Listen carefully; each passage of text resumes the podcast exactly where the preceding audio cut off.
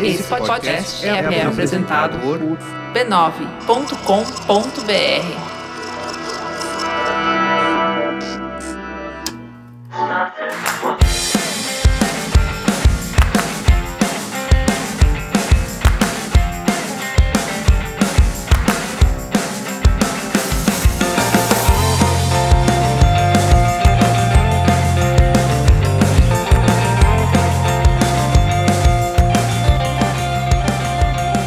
começando mais um Spoilers Talk Show, o podcast do spoilers.tv.br, onde a gente conversa sobre cultura pop e televisão. Eu sou o Denis e hoje vamos falar de uma fase que todo mundo aqui conhece muito bem, mas alguns preferem não lembrar nossa boa e cada vez mais distante adolescência. Não que a gente seja velho, assim, não, não que a gente seja velho, talvez a gente seja, não sei. Pro pessoal aqui, a adolescência é uma lembrança antiga, não é? Não é? Concordem comigo ou não? É, é bem É, antiga, com certeza é bem é, antiga. é. Hoje eu tentei fazer as contas vindo pra cá quando eu tinha, sei lá, eu não consegui. Eu não consegui. Eram os anos 90, Silvia. É. Eram os anos 90. Mas é, rendeu e rende algumas das melhores séries da televisão, séries sobre adolescência. Qual que é o segredo de uma boa série de adolescentes? Quanto mais realista, melhor? Como que a nossa perspectiva muda em relação a uma série que a gente assistiu durante a adolescência e depois dá uma olhada depois de adulto? Faz diferença? Eu nunca quis.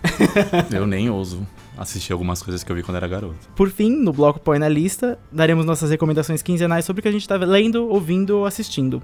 Comigo na mesa está a Silvia, Olá. E um convidado especial! Olá. Vindo especificamente da adolescência para cá. Ele amadureceu no metrô. Na verdade, foi uma experiência Foi transformadora.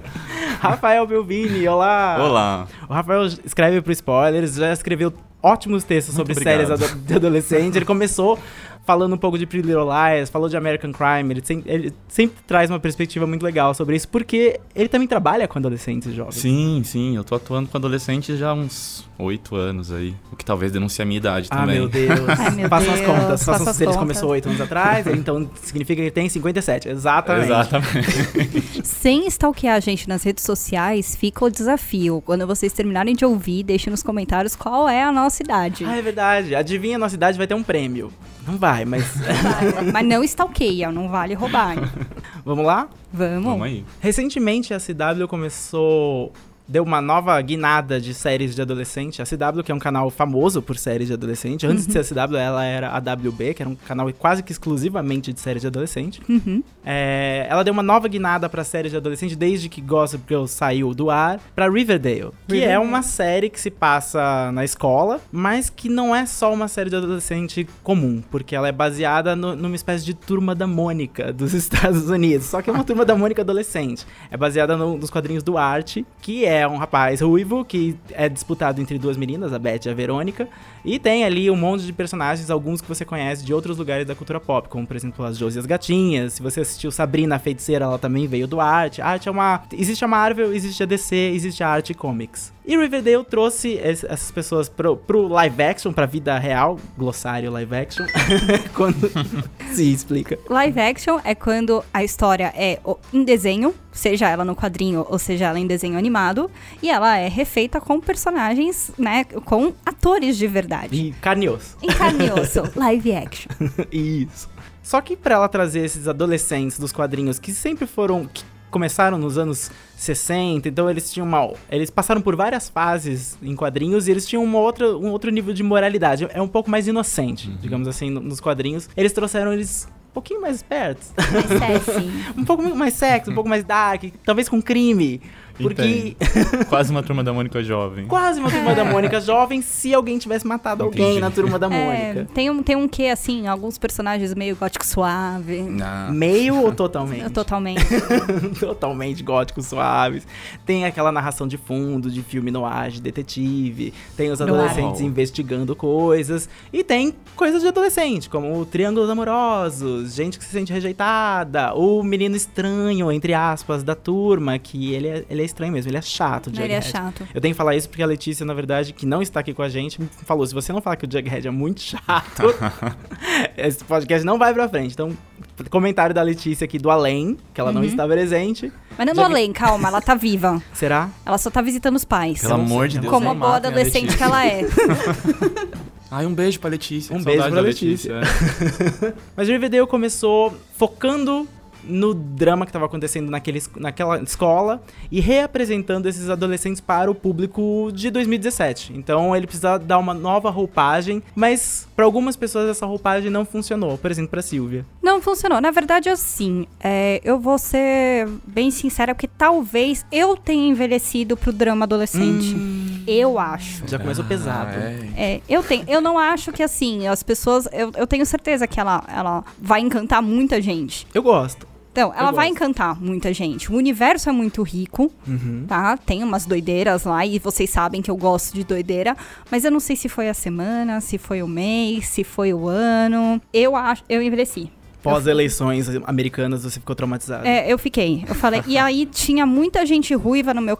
Naquela coisa, um filtro muito Instagram de Pinterest de gente Ah. ruiva. Nada contra as pessoas ruivas, pelo amor de Deus. Mas assim, era um, um excesso de, de cabelos cor de fogo com aquele, Pint- aquele filtro do Pinterest, sabe? Que eu falei, eu não sei o que eu tô assistindo. Eu não sei se é uma tendência das séries adolescentes exagerar a realidade. Eu todo acho mundo que ser sim. muito incrível. E, e, Claro, né? Assim, Coisas de fantasia. É uma. mas- É o seguinte, a série da CW Uhum. é sempre gente muito linda, gata É. e perfeita. Geralmente, séries de adolescente, o foco é em gente gata. É gente né? gata. É, É o- é é o que, gata. é o que você espera ser, né? Todo adolescente é gato. Você é adolescente, você é lindo do jeito que você é. Você é fofo, você é sucesso, você é a coisa mais sensacional que existe nessa É terra. real, não deixe ninguém Tá? te dizer do Não, contrário. não né? deixe, muito menos os atores gatos da CW. Porém, eles brincam um pouco com esse aspiracional, Uhum. né? Que, que existe. Uma coisa que você repara quando você tá vendo uma série de adolescente é que não só os adolescentes são muito gatos, mas todos os professores. Também E os são pais. lindos, os pais, também, são lindos. Então, por isso que eu envelheci, porque não tinha nenhum pai gato nessa série. E eu falei, ai, Quanto- eu sinto falta dos pais gatos. Uma coisa que Riverdale deixou muito clara pra mim é que quanto mais velho você fica, mais você começa a perceber que a diferença de idade entre os atores que interpretam pais ou professores e a diferença de idade dos adolescentes, entre aspas, da série fica cada vez mais gritante que ela não existe. Não, ela não Não. existe. depois eu mais pra frente ia falar de uma série que eu vou fazer essa pontuação que eu descobri uma coisa que eu fiquei chocada. Ai, Delcy. Porque o Ryan Atwood de Delcy, o ator tinha 28 anos. no 28 primeiro filme. anos, gente. Pelo amor de Deus. Bom, a, a, pra mim, a- Chama pra fazer. Até hoje, a mais velha adolescente, entre aspas, que a atriz que interpretou uma adolescente na televisão ainda continua sendo a Andrea Zuckerman de Barras do Baile, que ao interpretar a Andrea, que tinha 16 anos, ela tinha 33, que é a minha idade. Que- Eu acho que eu não consigo passar por 16 anos. Vai Eu ser uma consigo. coisa meio nunca fui beijada na escola. Todo segurança de balada diz que eu consigo. Uau, sempre Todo. pedem seu RG na, na Qualquer porta. lugar, qualquer lugar. Show, tal, RG. Barras no Baile, por acaso, é uma das séries, é uma das es- séries essenciais de adolescente, que quando foi ao ar tinha como objetivo principal, como a maioria das séries focadas em adolescentes, simplesmente narrar o drama de uma escola normal, normal, escola em Beverly Hills, com gente muito muito rica. Mas uh, em, em dramas, digamos assim, ah, primeira primeira vez que transou, ou então relação com o professor, relação com os pais, problema entre irmãos, problema, ah, melhores amigas no colégio que brigam, eram, eram dramas mais, digamos assim, próximos de uma pessoa normal. O que aconteceu é que, como boas séries de adolescente exploraram muito e a adolescência não costuma mudar, independente de você. tu- claro que tem coisas que adicionam à adolescência, então tecnologias. Hoje eu não faço a mínima ideia como é estudar num, num, num colégio e ter um celular à mão com a internet na sua à, à disposição. Ainda bem. É, eu agradeço por isso, porque eu imagino que seja um pesadelo. Pode mudar algumas dinâmicas da sua vida como adolescente, mas você ainda vai ter os mesmos conflitos, você ainda vai ter descoberta de sexualidade, você ainda vai ter conflito com os pais, você ainda vai ter que se descobrir o que quer fazer, porque logo chega a faculdade, você tem que ter uma opção de carreira, entre aspas, de, de vida, etc. Mas as séries é, migraram um pouco pra, pra uma coisa como o Riverdale tá se apresentando hoje, que é o estilizado, que é o em cima de um mistério, em cima de um homicídio. E acho que é, recentemente, uma das que fez isso muito bem, pelo menos a princípio, foi Pretty Little Liars, que é uma das especialidades do É. Rafael. É uma coisa incrível. Eu tenho. Ano passado eu dei uma oficina de gênero e sexualidade numa ONG em Diadema pra adolescentes de 15 a 18. E eu sempre começo a falar sobre séries, sobre coisas que eles estão vendo, ou escutando, ou vendo no cinema, lendo. E eu falei assim, aí, gente, séries, o que vocês estão vendo? Um menino levantou e falou assim: Axé PLL. Todo mundo respondeu Axé. E PLL, gente, Axé, é Pretty Little PLL. Liars. Eles têm uma. Oh. Eles enxergam PLL como uma religião, assim. Sim, é. isso, eu, isso eu reparei quando eu tava fazendo pesquisa pra esse podcast. Né? É, você vai pro Twitter ou você vai pra mesmas comunidades que tem no Facebook e tal, PLL é, é o negócio, é, é o hype. Muito louco. Esses dias apareceu na minha timeline, a- alguém repostou, não lembro se foi um grupo tal, etc. Que foi lá no. Eu faço parte de uma comunidade grandona, é um grupo aberto no Facebook Aham. de assinantes do Netflix. E algumas meninas elas reproduziram a abertura De que é brasileiras, assim e tal, sabe? fofo. Tipo, cara, é sensacional. Eu falei, cara, putz grila, que incrível. Pra É. quem nunca viu Pretty Little Liars, do que, que se trata? A princípio, porque a- se trata de Certo, muitas é. coisas. Vou tentar não dar muito spoiler. É, Pretty Little Liars segue a história de quatro meninas, adolescentes da high do, do high school, que elas escondem um segredo. Eu acho que esse segredo pode contar que é bem no comecinho Sim, do primeiro sim. episódio. Elas causaram um acidente que cegou a quinta melhor amiga delas, a Jenna. Que estudava com elas, e por acaso essas quatro eram amigas de uma menina muito popular da escola que subitamente Ela desaparece. desaparece. A Ali. A perigosa Ali. Ali. Exatamente. Passa-se um tempo na, na série e as meninas começam a ser perseguidas por alguém que assina como A. E elas são perseguidas na onde? Por SMS. Porque tem um, um vão aí incrível da tecnologia que também permeou o universo de Gospel Girl. E eu amo esse vão, que é esse vão do, da, da migração do celular pro smartphone. Que no meio do caminho apareceu o Blackberry, no meio do caminho É real. apareceu o celular Squirt, que tinha o teclado na, na horizontal. tal. Não deu tempo pra eles incluírem mídias sociais tão bem quanto eles poderiam. Tem uma plot twist na, na série que ela é, pro- ela é passada pelas meninas, para as meninas pelo celular numa Twitchcam. Olha. Mas não funciona, gente. Twitchcam é uma coisa que não funciona mais, não, né? o Twitchcam Então- durou. Aqueles duas, duas semanas em que Pois Twitchcam é. durou foram muito boas. PLL fez é, muito bem o papel de tentar se atualizar enquanto ela tá no ar. Ela ainda está no ar, a última temporada ainda vai ao ar. Essa, essa semana não, esse ano. Estreia esse ano. Uhum. É, já é a temporada final, eles já, porque, pelo amor de Deus, muitas coisas aconteceram na vida daquelas meninas. Aquele colégio durou muito tempo. Muito tempo. Muito tempo, que é uma coisa comum em séries de adolescente. A época do colégio dura muito tempo. Sim. Tipo, são no mínimo quatro temporadas no colégio. Se está na quinta temporada, pelo amor de Deus, essas pessoas repetiram de ano. Dú- Dúvida assim, eu, eu que sempre assisti séries adolescentes dos Estados Unidos, eu nunca entendi. O Ah. high school deles são três anos, dois anos, quatro anos, dez. O high school deles agora tá pareado com o nosso. Lembra? Quando a gente estudou, quando a gente Quando tava a gente no- tava no Quando colegial. a gente tava no colegial que não existe mais, você tinha primeiro, segundo e terceiro colegial. Sim. Agora você tem. Agora você tem a nona série, que é uma coisa que Sim. a gente não tinha antes, Uhum. que é o Sim. equivalente ao primeiro colegial, e segue para. Mas o vai, você segue pro primeiro, o Segue ensino pro- médio continua e segue três ensino anos, médio. primeiro, segundo, terceiro. Você entra um tem pouquinho um mais- fundamental de ah, 9 anos e um Entendi. médio de Você entra um anos. pouquinho mais velho no, no ensino médio. Isso. O que pode ser bom. Na verdade, pra mim, eu acho que seria ideal. Mas porque eu acho que a gente entrava no colegial, aquele, aquela. Não sei, a transição do ginásio pro colegial era, meio horrível. traumática. Era Sim, meio era um traumática. pouco Você entrava com. A gente entrava com 15, tinha colega na sua sala que tava entrando com. que tinha acabado de fazer 14, porque tem Isso. aquele povo meio Uhum, adiantado. uhum. Era Gente, uma gente que zona. nasce em janeiro, gente que nasce em dezembro. Aquela zona do povo, aí eu faço aniversário em agosto, aí sei lá que série que você tá. É. É muito difícil navegar essas coisas quando você tá roteirizando uma série, porque um, o ideal, o que uma série quer fazer é manter seu público. Só que se você é uma série de adolescente, o seu público tá envelhecendo. Ele tá envelhecendo às vezes mais rápido do que os personagens da série, porque por exemplo, Pretty Little Liars, ela se passa. é, a primeira temporada se passa em questão de meses, então não passa um ano de colégio. Naqueles meses, muita coisa acontece. Nossa, é. Muita coisa. Gente desaparece, gente volta, a gente morre. Pessoas quase vão presas, pessoas quase são soltas. Pessoas mudam de orientação sexual. Pessoas se mudam de- descobrem. Com muitas coisas acontecem naqueles primeiros, naqueles primeiros, naquela primeira temporada, sendo que elas passou um ano pra quem tava assistindo. Então você começa, vamos supor que você começou no começo da sua adolescência, com 13, 12, 13 anos, e estava vendo aquelas meninas de 14, 15 anos. Elas vão ter 14, 15 anos e agora você tem 14 também. Então, é, é, Você é- alcança, você alcança rápido. é um pouco difícil você manter a dinâmica de uma série colegial. Por isso que eu acho que Pretty Little Liars e Riverdale e várias séries mais atuais tentam se sustentar em alguma outra coisa, um mistério. Uhum. Tentam se sustentar numa distopia do futuro, que é o caso de The 100, por exemplo. Sim. The, 100 começou como uma série também de adolescentes, são 100 adolescentes que vieram para a Terra, jogados para fora da sua estação espacial para, Ah, por o som serem de rebeldes. Imaginary Dragon. Ao som de Imaginary Dragons.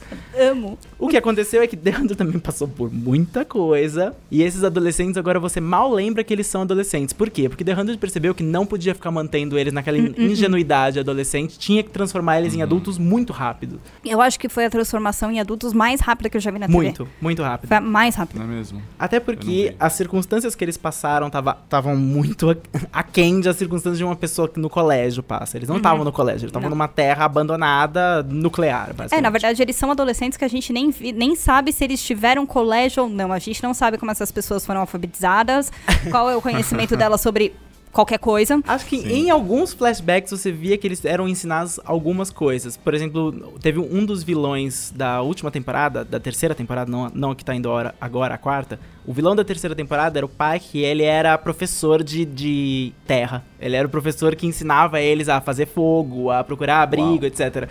Mesmo que eles não. Eles nasceram no espaço, mas mesmo que eles não viessem à Terra, eles eram ensinados a como, como era a vida na Terra. Nossa, parece química na escola. Não, ele era o professor de estudos do meio, sabe? Quando você tem as excursões, ele era o professor de estudos do meio, só que não tinha meio pra você estudar. E naturalmente ele era vilão, porque o professor de uma série de adolescente, ele é um, ou vilão, ou é o caso de alguém. Vide Pretty Little Liars. Nossa, sim. E ele é sempre professor de literatura. As pessoas É. sempre têm caso com professor de humanas. Ninguém nunca tem um caso com professor de matemática. Ninguém É, nunca tem um caso com os roteiristas. os roteiristas ligados em literatura. É, porque você consegue colocar várias citações de, de gente e relacionar isso com a história, né? É o caso de Liars também. Exatamente. assim. Eles adoram colocar. Isso é uma coisa. De, isso é um, um, um trope que a gente já explicou o que é. De filmes de adolescente, inclusive, de colocar o professor de literatura fazendo uma. Por exemplo, se você assistiu Easy A com a Emma Stone, todo, toda a, aula que ela tava tendo era sobre a letra escarlate. E eu- a, a trama que ela tava vivendo na vida dela era de uma atualização de a letra escarlate. Então eles geralmente usam isso como metáfora. É um pouco preguiçoso. Mas como nós somos de humano. É, nós mas eu acho do que- mesmo jeito que o professor de esporte, né? Sempre o, o, o- o técnico, né? Ele é o, o life coach, né? Deles, né? Ele sempre aparece como o cara que ele é durão, tal, mas ele sempre tem uma lição de moral, Sim. assim, enorme. Ele é seu life É real, coach. Você não é sai da linha porque Por- ele tá ali. Por alguma razão, o professor, o técnico, geralmente é professor de história nos Estados Unidos. Pelo menos em séries. É ele mesmo? geralmente é professor de história. Se você lembrar de Vampire Diaries, outra série que começou como de Uh, adolescentes, é. eles passaram por muitas coisas. Eles não são mais adolescentes, eles são Eles já, imortais. eles já se formaram na faculdade. Eles gente. são imortais agora, já, já teve salto temporal, já teve tudo. A cara de alguns continua a mesma. Sim. Mas o, o, Alô, o Ian. Alaric, Alô, Ian Summerhay, eu tô de olho em você. o Alaric, quando ele chegou, ele era professor de história e o treinador do time de basquete da escola. Ele era treinador? Ele era o treinador do time de basquete, por alguma razão. é. Friday Night Lights também, série de adolescente, é essencial. Quem, quem assistiu ama muito. Também tinha um professor que era técnico, mas ele era muito mais técnico. Uhum. Então, É, porque eu lembro, assim, técnicos, assim, que, que lembram a gente, né? A, a professora, né? A Su, de Glee, né? De Glee. E o, o, o coach, que eu não sei o nome dele, até vai, acabou é a, a- Mr. Shoe. né, de, de... Ah, perdão, de Friday Night outra série. Não, de Tim Wolf. Ah, Ah, sim, sim. sim, sim, sim. Que é o técnico. Ele também é professor de história, ele. Ele também é Ele também é Eu sempre professor de eu só vejo história. ele na quadra. Por alguma razão. Eu só vejo ele gritando com o Styles. Por alguma razão, essas duas áreas estão ligadas. É um mistério que a gente espera resolver um É. dia. Do porquê isso está ligado. Talvez você souber, deixa nos comentários. Você que fez intercâmbio nos Estados Isso. Unidos, porque não foi o nosso caso, a nossa adolescência foi totalmente aqui no Brasil. Você que fez intercâmbio nos Estados Unidos, por favor, nos explique esse fenômeno. O mais longe que eu cheguei na minha adolescência foi em Itanhaém, gente. Então, por favor, deixa aí. É, eu ia, pro, eu ia pro interior de São Paulo e eu ia pra cidade vizinha do Denis, eu ia pro Guarujá. Olha só. Eu morava em Santos Você é e de era lá Santos, que eu né? morava. só. Sim.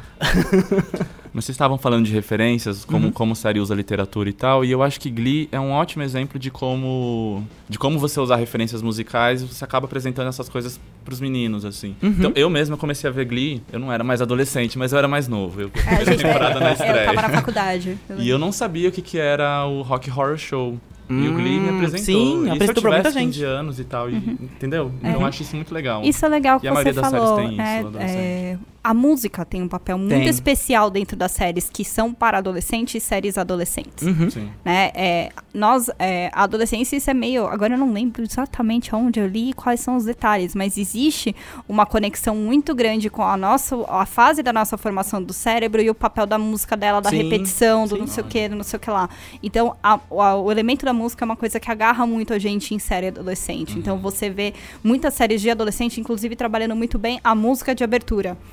A música de abertura de Dawson's Creek, a música de abertura de, de Charmed, a música de abertura de. Enfim. De Deus. Deus, a, a Deus, trilha sim, a trilha sonora sonora de de Deus, ganhou que- prêmio, etc. incrível. Enfim, né? Ela tem um papel muito importante aí, né? Uma coisa que o Rafa falou que é realmente um, um dos papéis. Um dos outros, dos vários papéis que séries de adolescente tem na, na cultura e na formação do público que assiste, é justamente isso, a formação do público que assiste. Ele falou que ele aprendeu sobre Rock Horror Show em Glee, e eu aprendi sobre Rock Horror Show numa outra série de adolescente. Era uma série de adolescente do final dos anos 80, chamada Head of the Class. Por alguma razão. Ela era um sitcom de sala de aula. A, ide- a ideia era que um professor de história, que também só que ele era do teatro. Ele era um professor de história, dava aula pra uma turma de gênios. E eram tipo seis alunos, sete alunos, e eles eram gênios numa escola e eles eram muito difíceis de ensinar, porque é sempre isso, é sempre o mote. E ele começa a trabalhar eles, porque eles eram. Alguns eram muito antissociais, outros eram muito. Outros eram. Outros simplesmente não tinham. é, aptidão nenhuma com, com, com o resto da escola, eles eram isolados nele. Todos eles eram muito. O plot de todos eles era isso: como socializá-los. E ele socializa eles através do teatro. E ele faz algumas montagens. Inclusive, uma das montagens propostas na série é Rock Horror Picture Show. Mas eles acabam não fazendo essa e eles fazem é, Hair. E eu nunca tinha visto Hair. Aham. Mas foi. Eu fui introduzido a Hair naquele, naquela montagem. Por quê? Porque.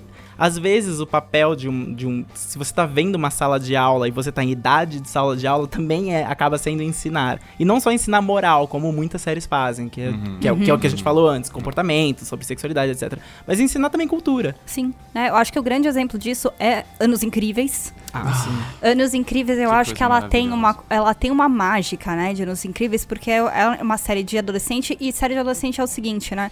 é, a gente assiste sem os nossos pais, né? A gente assiste só a gente Sim, e a é, série, sim. né?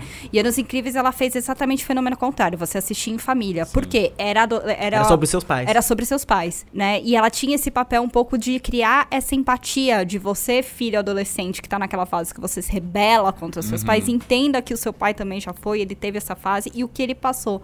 E quais foram os fundamentos morais que ele foi criado, que é totalmente diferente do seu. Então a gente que foi assistiu nos anos 90 tava numa dinâmica né, social completamente diferente que os seus pais que foram adolescentes nos anos 70, né? Então isso é quase ela quase criou um portal no tempo, né, que fez essas duas coisas se juntarem, né? E essa convivência é um fenômeno muito raro que você vê uma série adolescente juntar pai e filho na mesma na mesma hora, na mesma sala e os pais poder, ai, nossa, eu lembro disso, essa música, e não sei o que, e não sei o que lá. Eu acho que eu fiz um texto sobre isso quando eu assistia Anos Incríveis na hora do jantar com meus pais, Sim, fez. Fez. Tá lá no spoiler. Tá lá no spoilers, né? Então ela tem essa, essa capacidade muito bonita, que eu acho que é, é de fazer essa junção, essa dobra no tempo. Ao mesmo tempo, ela aproxima vocês, porque por mais que as realidades dos anos 60, o Kevin dos anos 60 e você, adolescente, ou jovem, criança, adolescente nos anos 90, ou hoje, se você estiver assistindo Uhum. hoje, Dá uns Incríveis é um parênteses, mas é uma série muito difícil de sair em DVD, porque a trilha sonora é, tinha Beatles, tinha várias coisas que eles nunca conseguiram Sim, licenciar exato. para, para poder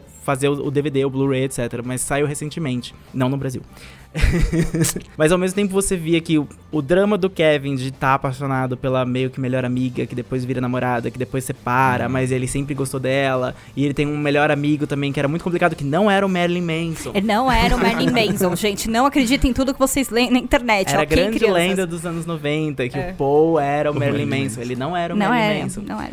Mas ao mesmo tempo que ele tava passando por isso nos anos 60, você também tava passando por Uhum. isso. Você também foi Uhum. apaixonado por alguém no colégio, você também teve um primeiro beijo, você também teve um melhor amigo com quem você se dava muito bem É. e que você brigou e se separou. Eu acho que Você vale também fazer- sofreu pra tirar carta, eu amo. Total. Os episódios do Total. Kevin tirando a carta, eu amo. É muito bom mesmo. Mas eu acho que vale fazer um adendo aí de que, como você tinha falado, Denis, a adolescência, ela é, ela é o lugar do, do da rebeldia, ela é o lugar do, do, do quero ser protagonista, eu quero tudo agora, eu quero viver isso agora. E é o lugar da primeira vez, independente se você nasceu em 1800, se você Sim, nasceu em 2017, exatamente. né? Ela- E eu acho que a série faz isso, assim, quando você tem... Tirando Anos Incríveis, claro que é esse, esse fenômeno Uhum. raro, o adolescente, ele se identifica. Porque ele quer... Ou ele quer viver aquilo que, que tá passando na TV, Uhum. Ou ele já viveu aquilo, então assim, aquilo tá dialogando muito mais do que, enfim. É uma forma pais, de catarse de sentimentos. É, eu acho que assim, não houve série mais catártica de DRs que Uhum. você poderia ter com seu melhor amigo, seu ficante, seu namoradinho, do que Dawson's Creek. É. é. Você realmente colocava pra fora tudo quando aqueles adolescentes usavam frases extremamente difíceis e articuladas sobre o problema que eles estavam sentindo e você, eu tô sentindo isso com essas palavras. Depois você nunca mais ia conseguir falar pra sua amiga aquele drama todo, mas era isso e você saía aliviada do episódio. Dawson's Creek representa uma boa fase na televisão de que no final dos anos 90 em que séries de adolescente elas estavam saindo, elas sempre foram um nicho, mas elas estavam saindo de um nicho que não era, digamos assim, respeitado e passaram a ser bem respeitadas. Não exatamente por Dawson's Creek, acho que a série que fez isso antes foi Minha Vida de Cão, que é a série que abriu pro mundo a Claire Danes, que é My So Called Life, só teve uma temporada, ela ganhou um Globo de Ouro por aquela série, um Emmy por aquela série. Então, assim, nota, Claire Danes não começou a ganhar prêmios com, com Carrie Madison em Homeland, foi bem antes. Não, ela começou bem antes, ela era um prodígio, ela ganhou prêmios porque a série era a série que essa você não assistia com seus pais de jeito nenhum. Primeiro porque um, o melhor amigo dela era gay. Ah, pronto. E isso não era comum na televisão, não. Não. era comum de maneira nenhuma. Quando um personagem que era gay ou, ou lésbico e aparecia numa série de adolescente, ele era um arco. Ele era uma coisa que seria resolvida e que era próximo do protagonista, mas não era o protagonista, não era nem um coadjuvante fixo. Mas My So Called Life não. Ela tinha um personagem que era gay, assumidamente gay, o melhor amigo dela e tinha e, e ela- ela- ele era o confidente dela com quem ela, fa- ela falava do Jared Leto, que também começou em My So Exato. Called Life, que foi a paixão de muitos adolescentes, no- e, bom, muitos homens e meninas, adolescentes, talvez minha, nos anos 90. Mas foi uma série que trouxe prêmios, que atraiu prêmios, atraiu atenção e atraiu roteiristas mais maduros, como o Kevin Williamson, que é o criador de Dawson's Creek. Ele era um roteirista mais maduro que, que veio dessa fase e falou, quer saber, eu acho que eu consigo escrever uma coisa legal. Ou o Joss Whedon, em Buffy, que também que estreia junto com Dawson's Creek ali, que também é uma série de adolescente, talvez é pra mim a melhor série de adolescente. Eu só acho que você é fã, Eu sou fã. Buffy, que essa semana é. Da semana que a gente está gravando aqui, né? Então, semana passada, pra você que está ouvindo. É, que completou 20 anos de sua estreia. Sim. Não façam as contas, mas você pode ter uma pista de qual a minha idade é do Denis É agora. 97, eu estava na oitava série. Eu acho que eu vou pegar meu coração aqui embaixo. Meu Deus. É, Buffy é uma série que meio que deu o start de todas as séries que a gente começou falando hoje. A gente começou falando de séries de, que tem um mistério, séries que tem um- uma desculpa sobrenatural ou uma desculpa futurista. Buffy foi uma das primeiras séries de adolescente que, que tinha o sobrenatural como metáfora. E era, um- era, ao mesmo tempo que era real, ela salvou o mundo várias vezes, ela Salvou morreu por mesmo. isso. Mas Buffy usava muito bem o sobrenatural como metáfora. Então não era só uma escola que fazia pessoas se sentirem invisíveis. Elas ficavam invisíveis quando você se sentiu invisíveis. Não eram só pessoas que estavam perdidas no mundo e que, sei lá, eram iam pro mau caminho. Não, eram pessoas que eram, sei lá, sequestradas por demônios, literalmente. A, a própria heroína, Buffy, tinha que lidar com demônios. Semana É, isso semana. eu acho muito legal de Buffy, né? Que é, ela vai, ela fala de metáforas porque ela, ela vai uma camada além dos dramas adolescentes, Uhum. né? Então, é, ela trata de assuntos, ela trata de abuso sexual, Trata. ela trata de, de, é, de bullying. Ela trata bastante, ela trata. Pô, tem aquele episódio que o menino subiu na torre lá pra, meu, O Jonathan. atirar. Pra, o Jonathan, pra atirar em todo mundo. Inclusive, um É. episódio foi que não foi ao ar com a série. A série. é, a Buffy deu muito azar que na sua terceira temporada, em que termina com uma grande luta contra o prefeito, a escola inteira se une pra lutar contra o prefeito. É, na, na época que o final ia ao ar, Columbine aconteceu. Uhum. Então o final foi adiado por algumas semanas e não foi ao ar depois. E tinha um episódio antes do final, que era esse episódio em que a. Buffy passa a ler pensamentos e ela lê o pensamento de um menino que quer atirar na escola. E esse Uhum. episódio nunca foi ao ar naquele ano, foi ao ar depois como uma espécie de bônus. Pra Uhum. quem continuava assistindo a quarta temporada, etc. Mas ele. Buffy tratou de coisas muito sensíveis Bastante, bastante, bastante. de uma forma bastante. muito sensível. Sim. Então, é- é- ela foi um, um nível acima de séries de adolescente. E meio que uma coisa que até hoje tenta se bater. Porque Verônica Marcos, quando veio, Verônica Mars é uma série criada pelo Rob Thomas, que é o mesmo de iZombie, e Verônica Mars foi alardeada como a nova Buffy quando ela estreou. Ela teve só três temporadas, não teve as sete temporadas de Buffy. Ela, mas ela tão era a nova Buffy que o Joss o criador de Buffy participou de, de- atuando em Verônica Mars. Ele fez um, um episódio em que ele era um dono de uma concessionária de carro que falava com a Verônica pessoalmente. Porque a homenagem a ele era tanta que trouxeram ele pra série. E Verônica Mars é, é a antecessora de Pretty Little Lies, é a antecessora de, de Riverdale. Por quê? Porque um assassinato aconteceu no colégio Ah, e, e os adolescentes terão que resolvê-lo. E, é e também era uma série excelente porque o diálogo em Verônica Mars era acima do nível de, de, muito- de- muitas séries adultas estão devendo em diálogo do que Verônica Mars Caramba. entregou. Ela é excelente E apesar de ter uma terceira temporada um pouco mais fraca, porque eles estavam um pouco perdidos no que fazer, é, ainda é uma das melhores temporadas de televisão que eu já vi. Não vou falar muito do filme, porque eu não gostei tanto.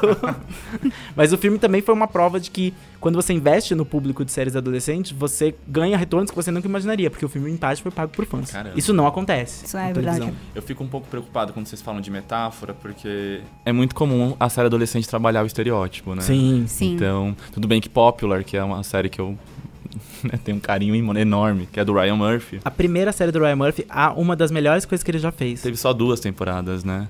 Ela é incrível, mas assim, os populares são loiros dos olhos azuis. Sim. O pessoal que não é popular, eles são morenos, é, cabelo preto, vestem preto, são meio góticos. Então Os é, góticos sempre foram, Pois né? é, sempre foi o clichê pra, né? pra, pra colocar. é, então. O meu põe na lista vai ter a ver com Popular. Olha só. Olha. Porque Já quero, já. é, é o. Eu vou explicar depois. Tá.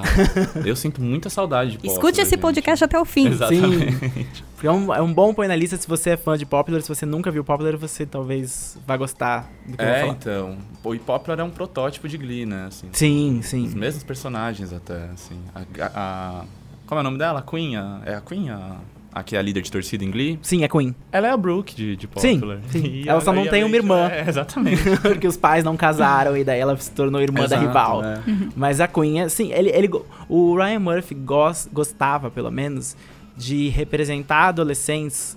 A princípio, né? A gente tá falando das primeiras duas temporadas de Glee, não do resto. Uhum.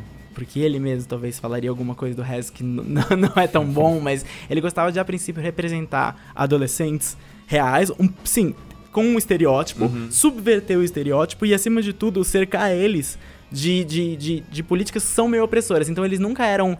Eles nunca eram de Nova York, eles nunca Sim. eram dos estados, digamos assim, democratas. Eles Uhum. eram sempre do meio dos Estados Unidos. Eles eram, eles eram sempre pessoas que estavam cercadas por circunstâncias que não eram exatamente as melhores, mas ao mesmo tempo eram excelentes para estimular a rebeldia deles. É, eu gosto, inclusive, você acabou de falar uma coisa, né, do, dessa coisa, né, do, do que oprime eles e Uhum. tal, né, que é um pouco dessa, a gente que consome muito, né, o- os produtos americanos, né, a gente vê claro, assim, algumas diferenças do o adolescente que tá lá vivendo a vida dele, né, e os dramas dele baseados em algum algum estado ali é, do meio americano, seja, e tem uma diferença quando o estado é do norte e é do sul Com certeza. né? E do mesmo jeito que assim, a gente teve duas séries adolescentes que foram ali ao mesmo tempo, são fenômenos, cada uma na- da sua maneira, que é The O.C. e Gossip Girl, que é Califórnia e, meu, Manhattan. As duas Uhum. costas mais progressistas. Cistas, né? Mais com- progressistas são as únicas, né? Também, mas É. tudo bem. Os lugares mais Mas- progressistas dos Estados né? Unidos. Criando adolescentes completamente diferentes nos no, nos seus objetivos, no seu estilo de vida, que foi sucesso todo. Então, assim, também quando você mostra os dois extremos progressistas, quanto aquilo foi aspiracional para quem vivia no Sim. meio, né? E o ponto de vista é sempre da pessoa que tá em desvantagem. No caso de Gossip Girl era do Dan, que era Gossip, Gossip Girl. Girl. Isso, a gente vai ter que te spoiler contar. A gente Oh, tem que Deus, falar, né? porque isso não faz sentido. Nenhum. Como nenhum. ele lia as coisas e ele fingia estar chocado sozinho no Exato, quarto. é. Não faz sentido. Não faz Bom, sentido. O Dan, que era, digamos, a pessoa de fora, no colégio dos ricos, que era apaixonado pela Blake Lively, a mulher mais linda da escola, etc, etc. E o Ryan The O.C., que era a pessoa literalmente de fora, ele não era só do Brooklyn, ele era de uma outra cidade, ele foi pra Orange County, que é uma cidade das pessoas ricas, morar numa casa que era uma mansão, e subitamente agora ter pais, entre aspas, atenciosos, e um irmão que era o Seth Cohen, também ligado a ele, diferente do irmão dele que o rejeitava. E agora ele tinha que navegar nessa, nesse ambiente que era completamente hostil a ele. E uma coisa que eu acho engraçada, né? A diferença básica do, da garota que, se, que é a, a que todo mundo quer, né? Que todo mundo se apaixona, né? Quando você vai pro, pros polos mais, mais é, liberais, a, tanto a, a, a Serena como a, a Marissa, elas eram garo as garotas problemáticas, que bebiam, tinha problema com drogas, Sim. que já tinha. Elas eram a- as que eram a, a que já tinha a vida sexual ativa, que não sei o que, já tinha sex tape, já tinha blá blá, que foi a ca- época é. da. No caso da Serena, ela já tinha tudo. Ela, Ela já tinha tudo.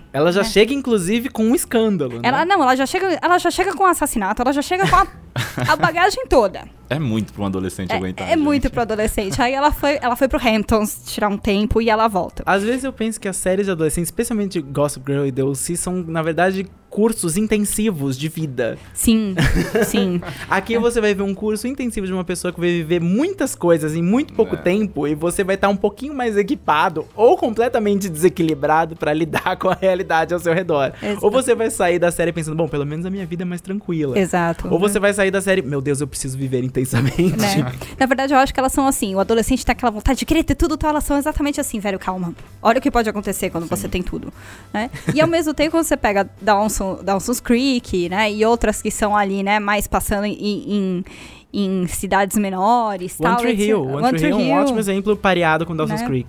E aqua, aquela que tinha a Emily Thorne? Antes ela ser Emily Thorne? Ah, aquela era Everwood. Everwood. Everwood é, Everwood é uma boa, um né? bom exemplo. Everwood e tal. É, é. Gilmore Girls é sempre a menina a, a mais certinha, mais estudiosa, a, a, perfeita que todo mundo quer, que provavelmente ela é virgem uhum. e blá blá, blá blá blá blá blá blá Então, assim, tem alguns estereótipos ali, né, que o próprio os Estados Unidos acaba reproduzindo Sim. ali em relação aonde que tá se passando a série, né? Teen Wolf eu nunca entendi o que que era, então... é, Teen tipo, Wolf é uma série que. Porque eles estão na Califórnia. É, Teen Wolf é uma série que o, o teen do título é. é- nunca foi muito É bem explorado. Ele nunca foi bem. Teve algumas coisas boas. Eu gostava muito da relação de Teen Wolf entre os seus personagens e, e os, entre os adolescentes e seus pais. Sim, Essa era a força de Teen Wolf. Aham. ainda é. Eu vou te falar que eu tô lá ainda. Faltam só 10 episódios. Tá acabando. Segurem a minha mão, Deus me abraça. É a Sylvie Né? Teen Wolf e o Rafael em Pretty Little Liars. Tá acabando. Tá acabando, né? E é. A, a série evoluiu de uma série adolescente mesmo, que tinha o lado sobrenatural. Agora, até na estética, as últimas temporadas, ela é tipo a estética toda de, meu, terror japonês. Que eles são. Eles, o criador de Teen Wolf e os showrunners, que já foram diferentes showrunners, eles são sempre Notamos. apaixonados por. Eles são sempre apaixonados. O primeiro showrunner, que era o Russell Mulcahy, é o diretor e, e roteirista de Highlander. Uhum. Ele gosta de lutas de espada, ele gosta de cenários noturnos é, com uma estética muito apurada, ele gosta desse tipo de coisa. Só que, né.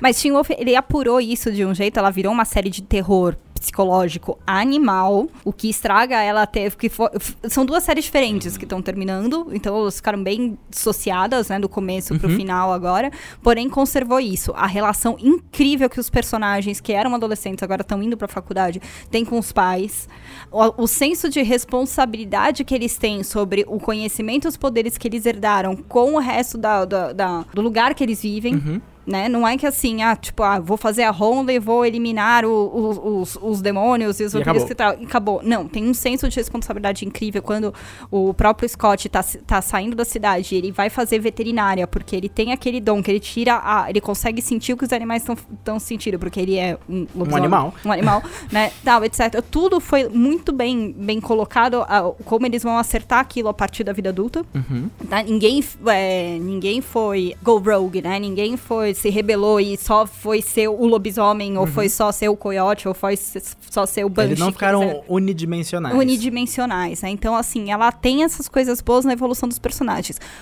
O que aconteceu nas histórias, o que aconteceu nos plots, os arcos que aconteceram enquanto eles amadureceram, não me importa. É. Não pergunta, segue a vida. Você falou uma coisa que eu acho interessante como pergunta pra todos nós aqui. Que a série, como Teen Wolf começou e como Teen Wolf vai terminar, são duas séries muito diferentes que em alguns pontos não conversam, em alguns pontos mostram uma evolução muito boa.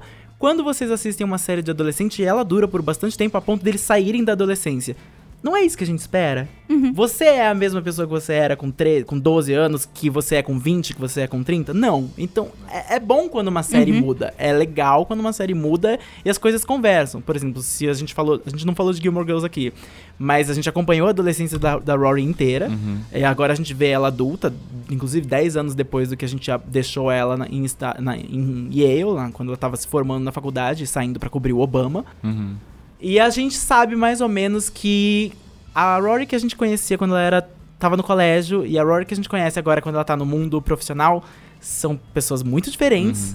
Alguma, ah, algumas pessoas podem dizer eu gosto muito menos dela adulta do que eu gosto dela, do que eu gostava dela criança, mas ninguém pode dizer que não foi um caminho claro o que, que aconteceu ali com ela, por que, que ela se tornou essa pessoa, da onde ela veio. Então, eu acho que as melhores séries de adolescentes são essas, quando elas te deixam você num ponto muito diferente do ponto que partiu, mas ao mesmo tempo você fala, não, mas eu sei por que essa pessoa ficou assim.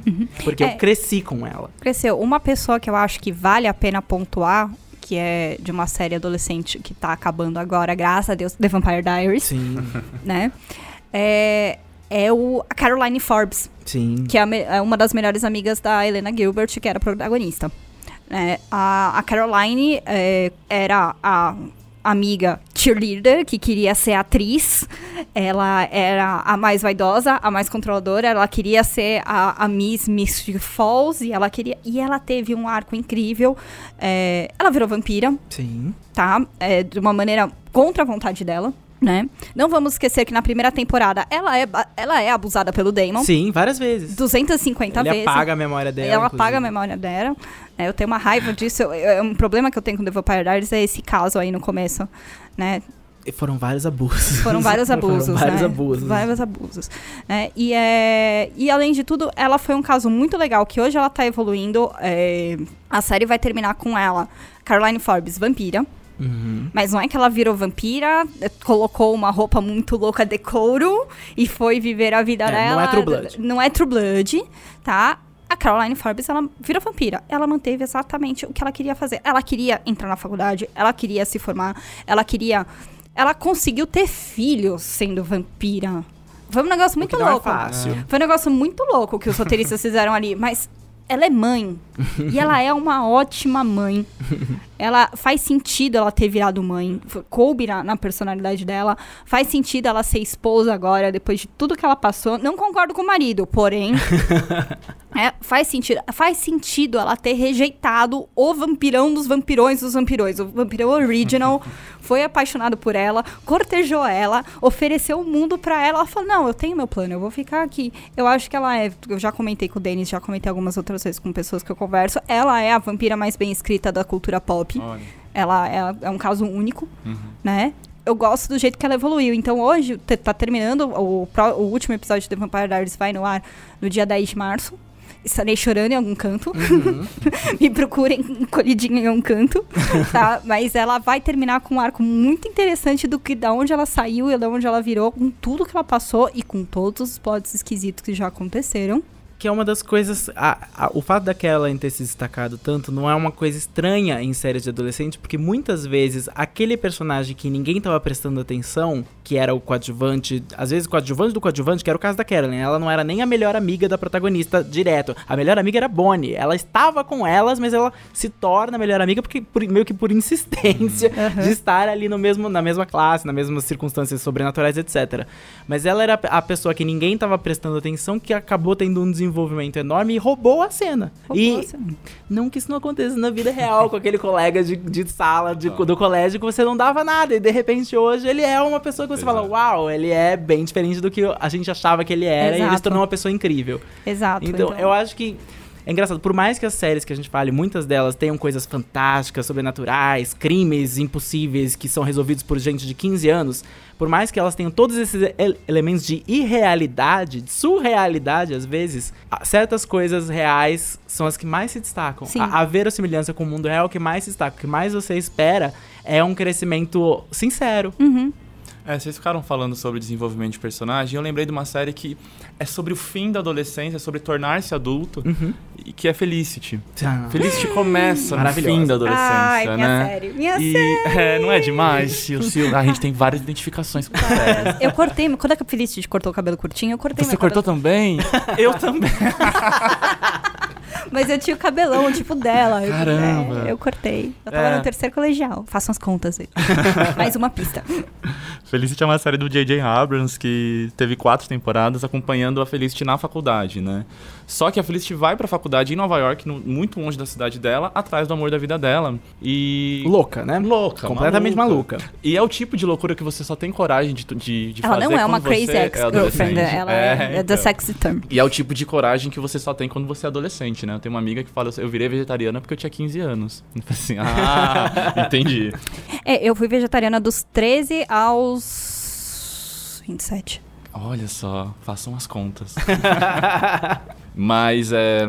Por que eu tô falando isso? Porque eu fiquei pensando que a gente não tem direito é, quando que a adolescência acaba, né? Uhum. Você tem aí, beleza, adolescentes é, é da idade dos 12 aos 18, mas eu acho que isso muito mais é medido com o tanto de experiência que a pessoa tem. Sim. E eu acho que a série reflete muito isso. E aí cada adolescente vai se identificar diferente com, com determinada série. Eu acho que Felicity mostra muito bem isso, assim. Principalmente nas duas primeiras temporadas, que ela ainda tá aprendendo a ser O foco. adulta, é, tá aprendendo, tá, tá se ferrando na vida, né? Que eu acho que E a gente ela é, 17, ela é 18, um prodígiozinho, isso. né? Ela entra na faculdade muito rápido, né? É, Ela vai não, direto, incrível, né? Tipo, é, ela é incrível. E larga pra fazer arte depois. Claro, Amo. Ela, Humanas, corta, né? ela corta o cabelo e vai fazer total, artes, é. cara. Ela larga medicina e vai fazer artes, eu adoro. Mas Ah, eu fico um pouco preocupado, gente. Preocupado não, mas eu, eu me incomoda um pouquinho que a maioria das séries adolescentes que a gente tem hoje, elas são. Elas tratam de mundos fantásticos Sim, e de sim. situações muito irreais. E tem uma série que eu até indico sempre pros adolescentes quando a gente vai conversar, que é Skins, que é uma série britânica, uhum. que é incrível. E que eu, eu tinha 19 anos quando eu assisti, fazem alguns anos. E ela foi muito formativa pra mim, ela, ela foi muito importante. Porque aqueles adolescentes, eles pareciam mais reais do que, Sim. por exemplo, o, o Ryan Atwood de DLC. Uhum. Eu não me relacionava necessariamente Sim. com o Ryan, porque o Ryan tinha uma outra vida na Califórnia e tal. A mesma coisa, quando a gente fala de adolescentes é, na TV britânica, eu acho que Skins é um bom exemplo. Uhum. E tem uma, uma série que ela é totalmente encapsulada na adolescência mesmo. Ela, a gente não vê ah, os, eles indo pra. virando, sendo adultos, né? Ela, é, ela tem o timing assim, mega preciso. Que é My Mad Fat Diaries. Ai, ah, que trata. Ela, ela, ela, ela vai além, né? Ela trata totalmente do, dos nossos. Ela é muito mais introspectiva nesse ponto que os conflitos que a gente tem. Ela tem a questão da primeira vez, tal, etc. Mas ela também trata de uma adolescente que tem aí. é, problemas psiquiátricos com crises de ansiedade e, e questão de compulsão com comida por causa das crises de ansiedade, ataques de pânico, né? Ela começa quando ela volta de uma tentativa de suicídio, que é uma coisa que ocorre quando você é adolescente, né? É as emoções estão à flor da pele. A- As emoções estão à flor da pele, né? As primeiras, as primeiras, ah, os primeiros sinais de, de, de- de doenças eh, psiquiátricas, né? Doenças mentais, acontecem na adolescência, né? Então ela fala disso, né? A, a Ray, que é a protagonista, né? Tá nesse, nesse merge. E aí ela tem também, ó, tem os amigos, a turma dela, a melhor amiga dela, que, que é amiga dela desde criança. A Ray é uma adolescente gordinha, que não é o cabelinho lá pretinho, sobrancelha grossa, tal, não sei o quê. A melhor amiga dela é uma Spice Girl. Ela é a Ginger Spice, sabe? Tipo, a, a melhor amiga dela. Difícil, gente. eu era o amigo feio. do- Ah, meu É. Deus. Ah. Então, eu, assim- eu era o invisível. Ah, Então tinha as inseguranças da Ray achando que a amiga, a melhor amiga dela não ia mais querer ser amiga dela porque ela não era bonita. E aí a amiga dela quer ser amiga dela e ela, a amiga dela tá achando ela difícil de, de, de se conectar de novo. Tem a turma dos meninos, tem ela se interessando pelos meninos, tem elas. Ah, eu vou transar pela primeira. A amiga dela já transava, ah, ela já Claro. nunca. É Né? sempre assim. É sempre Essas assim. pessoas bonitas. Essas pessoas ainda já transavam. Ah, a amiga dela tem que fazer um aborto numa, num- Ah. numa certa. É, do professor. Ah, claro, é sempre o professor. Mas é uma comédia? Não, é drama. Não, a- não, mas Mad Fat Diaries é um drama. Eu- eu- Não, eu não é um drama. eu tive um aluno adolescente que ele adorava essa série. Ele era, tipo, o párea da turma, porque ninguém falava com ele a respeito dele. Uhum. Ela, Todo mundo ela é sobre PLL. os párias. Ela, é, ela é, é- é uma série sobre os párias. Aham. É, Ah. e aí ele tinha um. Era, Lucas, se você está ouvindo isso, lembrei de você. Ele tinha o My Mad Gay Diary. Ah, que era- Um blog? É. Ah, E. Ai, não sei se podia falar. Lucas, não vou dar o endereço. Mas, enfim, é, fiquei pensando se era um drama ou se era uma É, comédia. não, é um drama. É, é muito engraçado. Ela se passa ali em 93 a 95, né? E ela é toda ambientada com as músicas que estavam bombando no pop rock Uhum. britânico. Então é na Nossa, época de Radiohead. Creepy. Só que tem cenas incríveis da Ray refletindo, sofrendo, ou mesmo desafiando algumas crises de pânico que ela supera ao som de Radiohead, ao som de Oasis. Mas é assim, é de arrancar os que cabelos. faz sentido se você é adolescente Sente nos anos 90. faz, né? Mas assim, é muito real. Todo mundo, todo adolescente ali tem, lógico, intensidades diferentes, mas tem a sua- as suas ansiedades, os seus medos. E é uma série que ela, ela trata muito disso, sobre vencer essas fases ruins, esse lado, essas sombras que às vezes bate na gente quando a gente é adolescente, que deixa a gente meio mal. Todo mundo tem a sua série de adolescente favorita.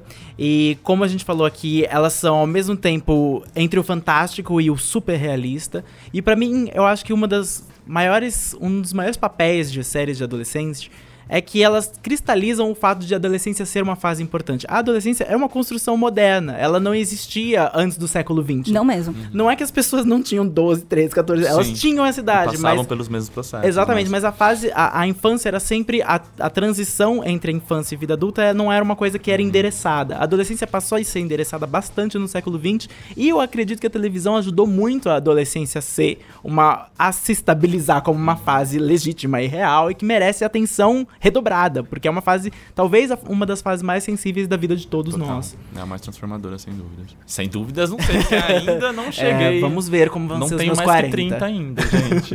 Eu vou aguardando ansiosamente pelo meu 60. Ah, meu Deus. E você? Qual que é a sua série de adolescente favorita? Qual que é a série de adolescente que, meu Deus, você não consegue largar, mas você queria? Conta pra gente nos comentários que a gente tá esperando. E conta aí o seu palpite de qual é a nossa idade. Eu sou mais novo. Ou não. Shots. Shot. Shots!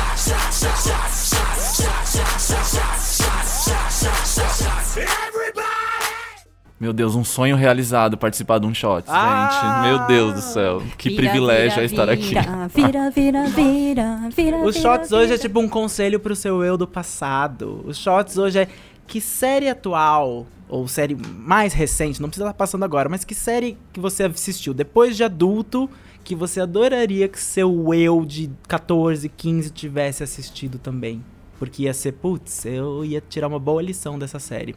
Pode ser The Americans, porque você queria que seu eu adolescente fosse um frio espião soviético. Não sei. Se The Americans tivesse. Olha, eu. Eu ia querer assistir quando eu tinha 14 Com anos. certeza. Eu ia ter problemas sérios pra escolher minha carreira. Nossa, eu ia ter sido uma psicopata. Começa o Rafa. Eu diria pra mim mesmo, com 15 anos, assistir skins, se desse pra ver skins na época. Porque eu lembro de quando tem um personagem em skins, em skins que é o Maxi, e ele é gay assumido. E ele tá no high school e ele é gay assumido. E isso pra mim era muito difícil, porque eu não era assumido, eu inclusive achava que eu era doente por gostar de meninos. Então eu acho que se eu tivesse visto na TV um personagem com quem eu pudesse me relacionar e que, e que me mostrasse que era possível ser gay e tudo bem, ah, teria feito uma grande diferença na minha vida. Eu acho que Looking também teria sido muito bom ver Nossa. adolescente, porque é, é- é, eu lembro de o meu primeiro personagem gay marcante foi o Will de Will and Grace. Sim. E eu não conseguia ver porque eu não tinha TV a cabo, quem tinha TV a cabo era o vizinho. E eu passei e falei assim, olha, eu acho que isso é gay. É isso, acho que Skins teria. O Maxi também Feito era garoto, eu era garoto, teria feito diferença. Sim. É, na verdade eu tô correndo atrás, né? Do, eu tô compensando o meu eu adolescente, porque foram coisas que passaram na TV e eu deixei passar. Eu não vi, não prestei atenção e eu deveria ter visto na época, porque eu ia pirar e eu ia, tipo, meu, né? Que é justamente é, tanto o Arquivo X como o Buffy, que passaram na época Sim. e eu tava lá vendo Plantão Médico. não que eu tenha perdido tempo vendo Plantão Médico, Plantão Médico é ótimo.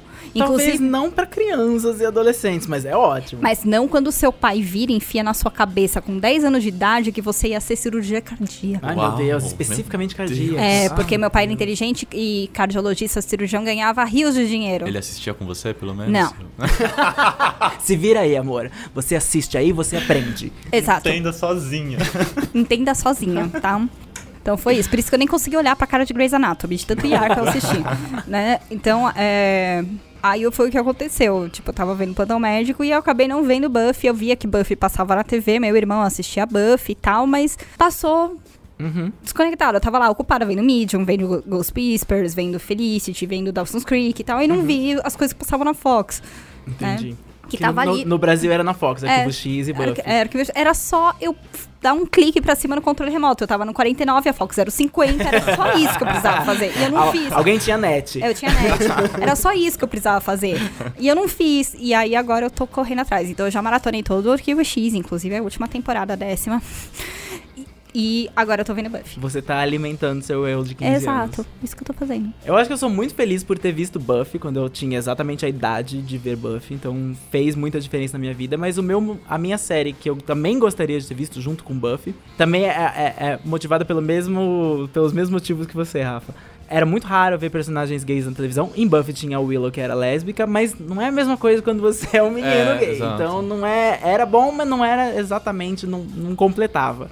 E só que eu também nunca gostei de as histórias de transição e de descoberta nunca, nunca me chamavam muita atenção, porque eu sempre achava elas muito na sua cara. Uhum. Eu queria ver alguém estabelecido. Porque eu queria ver o futuro, eu não queria ver Sim. o que eu tava passando agora, eu acho. É muito importante nessa época. Saber que o Exatamente. futuro é possível. Saber um futuro e um Uhum. futuro bom possível. E tem uma série que não tinha. Ela, ela não tinha nenhuma agenda nesse sentido, e eu já falei dela em podcast passado, que ela é uma série muito inofensiva do sci-fi chamada Warehouse 13. E o Warehouse 13 era uma série sobre. Era meio caçadores de relíquias mágicas. Ah, que era um coisa bem- galpão que aparecia várias coisas. É, Ah, esse mesmo. Warehouse 13. É, ela começa, inclusive, de uma forma bem, bem eh, juvenil, assim, ela é bem... ela- não parece que ela vai ser uma coisa muito complicada, muito complexa, que os personagens vão ser aquela coisa só, caçando tesouros e acabou o episódio. Mas não, ela se desenvolveu em quatro, cinco temporadas numa série muito boa, com muitas camadas, muitos sentidos, e ela trouxe muitos personagens diferentes, inclusive um personagem que era interpretado pelo Aaron Ashmore, que chamava Steve Jinx, que era um agente do FBI que era gay, que teve um namorado, que apareceu o namorado dele na série, e ele caçava tesouros pelo mundo e ele não tava se descobrindo, ele não tava em conflito, ele tinha um emprego, ele tinha amigos, ele Olha. tinha um namorado. Depois ele termina com o namorado, porque não precisa.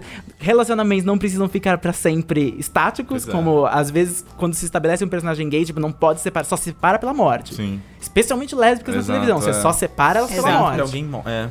Mas ele não, ele era simplesmente um adulto saudável, gay, e trabalhando e salvando o mundo. E eu gostaria de ter visto muito isso Nossa, aos que 15 anos, ótimo. porque ia ter feito um impacto muito bom, porque era sutil e ao mesmo tempo certeiro. Então, Warehouse 13.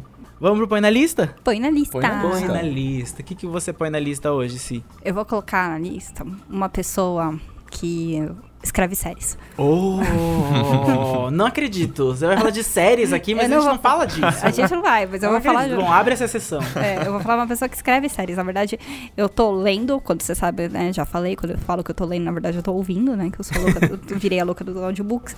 Eu tô, eu tô lendo a biografia da Shonda Rhimes. Criadora de Grey's Anatomy, criadora de Private Practice. Essas séries independentes que Nossa, quase ninguém ouviu falar. Scandal. Ninguém né? conhece. Produtora de How to Get Away with Murder. O que é isso? The Catch. Ninguém assiste, gente. Então, é o livro dela, né? A biografia, só que não é uma biografia de eu nasci, cresci há 10 mil anos atrás. tal, né? Ela fala especificamente de um ano que ela tinha. Ela já tinha fama estabelecida, ela já tava com Grey's Anatomy esquiando no ar, ou no auge do sucesso, tal, não sei o quê, né? É, e ela percebeu que até então ela, ela só trabalhava. Né? E ela falou assim, não. Aí a irmã dela vira e falou assim, mas poxa, você recebe convite pra entrevista, você não sei o quê, você é, é, pode ter, você, você é a chefe, você é a dona da sua empresa, você pode arranjar tempo pra você, só que você não, você fala não pra tudo. Você não fala, você não fala sim pra nada. E ela fala, e isso foi num jantar de Thanksgiving na casa dela, então ela fez a resolução de ano dela, que vai ser o ano que ela ia falar yes, sim, para tudo. E ela vai contando a, o que foi acontecendo ao longo desse ano, né? Então ela vai relembrando de coisas do passado aí, que ela vai contando, eu nasci, cresci, né, tal. Mas de uma forma legal, o impacto das decisões novas, né? Que ela vai tirando ela da zona de conforto, né? Então, inclusive, foi o ano que ela fez a entrevista dela no Jimmy Kimmel ao Ah. vivo. E ela tem pânico de falar na frente das pessoas, assim, tipo, tem coisas Olha muito só. legais, assim, tipo, ah, como foi a sua entrevista com a Ofra? Ela, ela, ela fala que ela lembra exatamente no momento, até o momento que a produtora falou assim, agora é sua vez de entrar. E ela tem Blackout. blackout. Tipo, ela não sabe o que Caraca. aconteceu. Meu Deus. Entendeu? De tão nervosa que ela é. Então, enfrentar de falar público. E ela fala de mil e uma situações. De tipo, não, hoje eu vou tirar, vou me atrasar pra um evento pra ficar brincando com a minha filha. Hoje eu vou fazer a unha. Hoje eu vou, na verdade, ela vai no avião e ela percebe que ela precisa do extensor, extensor de cinto de segurança. E ela fala, não, agora eu vou ter que falar sim pro, pro meu corpo, pra eu parar de engordar. Então, é, enfim, várias coisas de, de como ela foi superando. E você pensa, Shonda Rhimes, ela é dona de um império. Ela é a dona da Shonda Land. Shonda Land, ela escreve, né? A Meredith, a Olivia Pope, ela escreve, ela, tá metida ali né, na Lizzie, ela né, escreve personagens fortes e tal, e ela revela muito dos medos e inseguranças dela e dos objetivos dela, e é muito divertido, e a Shonda, ela tem, um, ela tem um- uma sutileza, um humor muito, muito interessante, né, e às vezes, como eu tô, como eu tô é, lendo, né, ouvindo pelo audiobook, né, e ela mesmo narra, então tem momentos que ela aparece o Papa Pope falando, tem vezes que ela aparece a Melly falando, tem vezes que ela aparece a Christine Yang falando, é um negócio bem louco, assim. Então ela é uma pessoa muito legal. Aconselho vocês conhecerem Shonda Rhimes. The Year of The Yes. Year of Yes. The o Year ano of- do sim. O ano do sim. Legal. Recomendo. Rafa? Eu fiquei pensando em casa, o que, que eu ia pôr na lista já. E eu lembrei de um documentário que eu gosto muito, que é um documentário brasileiro chamado Pro Dia Nascer Feliz. Ele é de 2006, o diretor é João Jardim. E o Pro Dia Nascer Feliz, ele faz um panorama de como que é a escola, o high school brasileiro. Então ele pega uma escola no Nordeste, uma escola na comunidade do Rio de Janeiro e uma escola muito rica em São Paulo. E pega personagens adolescentes e mostra como que esses adolescentes estão lidando com a escola e com eles mesmos nesse meio tempo. Tá na Netflix? Não está na Netflix, mas talvez esteja online. Não sei. Ah. Não sei, gente. Talvez. Vá atrás que você encontra. Talvez encontre. E é um, é um documentário muito bacana que, que me lembrou um pouquinho. é, o Denis tinha falado anteriormente que a adolescência passou a ser uma coisa a partir do século XX, mas no Brasil isso é uma coisa ainda muito mais recente, Uhum. né? Você tem um Estatuto da Criança e Adolescente garantindo direito para adolescente no, em, sei lá, em 89, 90. Meu Deus, é, ontem. É, é, então, é muito ontem. Eu acho que até por isso que a gente não produz tanta coisa Uhum, pra adolescentes, adolescente. né? Quando você, quando você produz alguma coisa pra adolescente, é na TV Cultura, com uma pegada pedagógica, não é pro adolescente necessariamente se identificar. E esse adolescente tá retratado no, no Pro Dia Nascer Feliz. É, eu recomendo muito. Eu acho que ele tem uma pegada assim mais, mais voltada pra galera que trabalha com educação, mas é impossível você não se relacionar com todos os adolescentes, desde a menina de Manari, na cidade mais pobre do Pernambuco, a garota mais rica que estuda num, num colégio, sei lá, em Pinheiros, Entendi. que chega de, de motorista de limusine. Uau, é, uau. É, gente. Olha aí, uma personagem. Saudades, minha limo. então, pro dia nascer feliz, o João Jardim põe na lista. Legal. Legal. Como eu prometi, o meu põe na lista tinha a ver com Popular, tinha a ver com Ryan Murphy. Ele é especificamente um episódio de podcast. É o, foi um podcast é, que, que. É um podcast que começou esses dias, começou agora. É, chama I Think You're Interesting.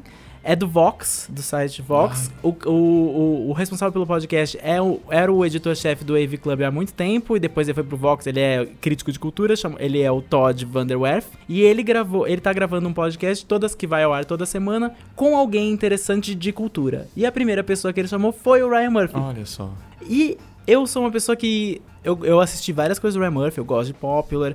Eu gostei do começo de Nip Tuck, mas eu gostei do começo de Glee, mas sou a pessoa que. que eu- o clichê, eu sou, eu sou o clichê que fala, ai, mas o Ryan Murphy vai ficando ruim, não tem como aguentar, ele é péssimo, não vou cair mais nesse conto de novo. Só ouvir verdades. Quando ele teve essa chance de falar nesse podcast, que tem menos de uma hora, tem 40 minutos, e ele explica mais ou menos todas essas críticas e como ele entrou na televisão e como ele propôs Popular e qual é o grande problema que, que era navegar a televisão. Ele é jornalista, eu não sabia disso, ele trabalhava no Washington Post. E de repente ele passou a escrever roteiros, porque ele tinha amigos nessa área, e ele falou: Quer saber, eu tô cansado de, de viver a vida de jornalista. Compreensível. E dec- decidiu se dedicar à televisão, mas ele tinha que lidar com muitos problemas. Por exemplo, pra colocar um personagem gay em, em Popular na televisão, uff, Caramba. muito difícil. Ele, ele relata, ele tem um- uma, uma história que ele relata que um dos antigos executivos do canal DWB, que não existe mais, que virou a CW, mas não é a CW, imitava os trejeitos gays dele na reunião, tirando sarro, enquanto ele falava. Que coisa horrorosa. E ele conta várias coisas. Ele conta que ele. ele todas aquelas pessoas que, que produzem coisas falam: Eu não leio críticas, eu não. Eu faço o que eu faço. Ele fala: Eu leio todas as críticas. e quando a crítica é boa, eu fico muito feliz. E quando a crítica é ruim, eu fico muito triste. E daí eu falo: Eu preciso mudar. Ele explicou até por que, que ele faz antologias hoje. Porque todo mundo fala que ele sempre faz duas temporadas boas e o resto é ruim. Ele concorda com isso. Ele concorda, ele acha que ele pode mudar, ele acha que tem temporadas, tipo, quando ele fez Nip Tuck, tem algum. Tem momentos bons mais pro final, mas ele fala, eu entendo que realmente enfraquece. Ele fala, eu concordo que Glee ficou horrível no final. Então, ele foi muito sincero nessa entrevista. Eu recomendo que você ouça ela inteira, porque ela é muito boa e me dá uma esperança muito boa para as novas séries que vão vir, porque vou vir muitas coisas novas dele. E eu acho que eu vou voltar a dar uma chance pro Ryan Murphy, porque ele amadureceu e ele parece ser uma pessoa muito mais complicada e complexa do que a gente prevê, que a gente só fala, tipo, associa o nome dele a algo que, ah, não, aquilo foi um fracasso, eu não vou ver mais. Mas Total. não, ele, é- ele é legal, ele parece ser legal. Então, I Think You're Interesting É, onde você baixa podcasts, é só digitar Uhum. isso, essa frase, vou colocar o link e você pode ouvir, que é o primeiro episódio. E aqui termina mais uma edição do Spoilers Talk Show. Agradecemos a todos vocês que puderam participar, a vocês que estão nos ouvindo, ao Rafa pela primeira participação de agora muitas. Eu que agradeço. Que privilégio estar aqui com vocês, gente. Oh, que Oh. fofo. Vocês são lindos. Você pode seguir o Spoilers pelo Twitter no Spoilers TVBR, dá like na gente no Facebook, vai lá no iTunes. Se você não pode virar patrono, também tem os links do patrono. Vira patrono. Vira patrono, vira patrono. Você- patrono, no- sim. Vai lá no nosso Apoia-se, Spoilers BR, tá, tá o link no post, tá o link no podcast. Vê lá os- as recompensas, tem um grupo muito legal, tem... Os, os, os patronos ouvem um pouquinho a mais de podcast, que são segredos que a gente nunca vai contar. E eles você não- recebem podcast antes. e eles recebem um dia antes, gente. Eles sabem os temas que vão por vir. Vai lá participar, que é legal. Se você não pode participar, mas você quer ajudar, vai no iTunes, dá cinco estrelinhas pra gente. Coloca lá uma resenha, porque a gente lê todas e a gente gosta de todos os depoimentos. É, esse podcast foi editado pelo Robson Bravo. A imagem de destaque foi criada pelo Thales Rodrigues. Agradecemos o B9 pelo espaço cedido e por ser a casa do Spoilers Talk Show na internet. E até mais. Até. Tchau!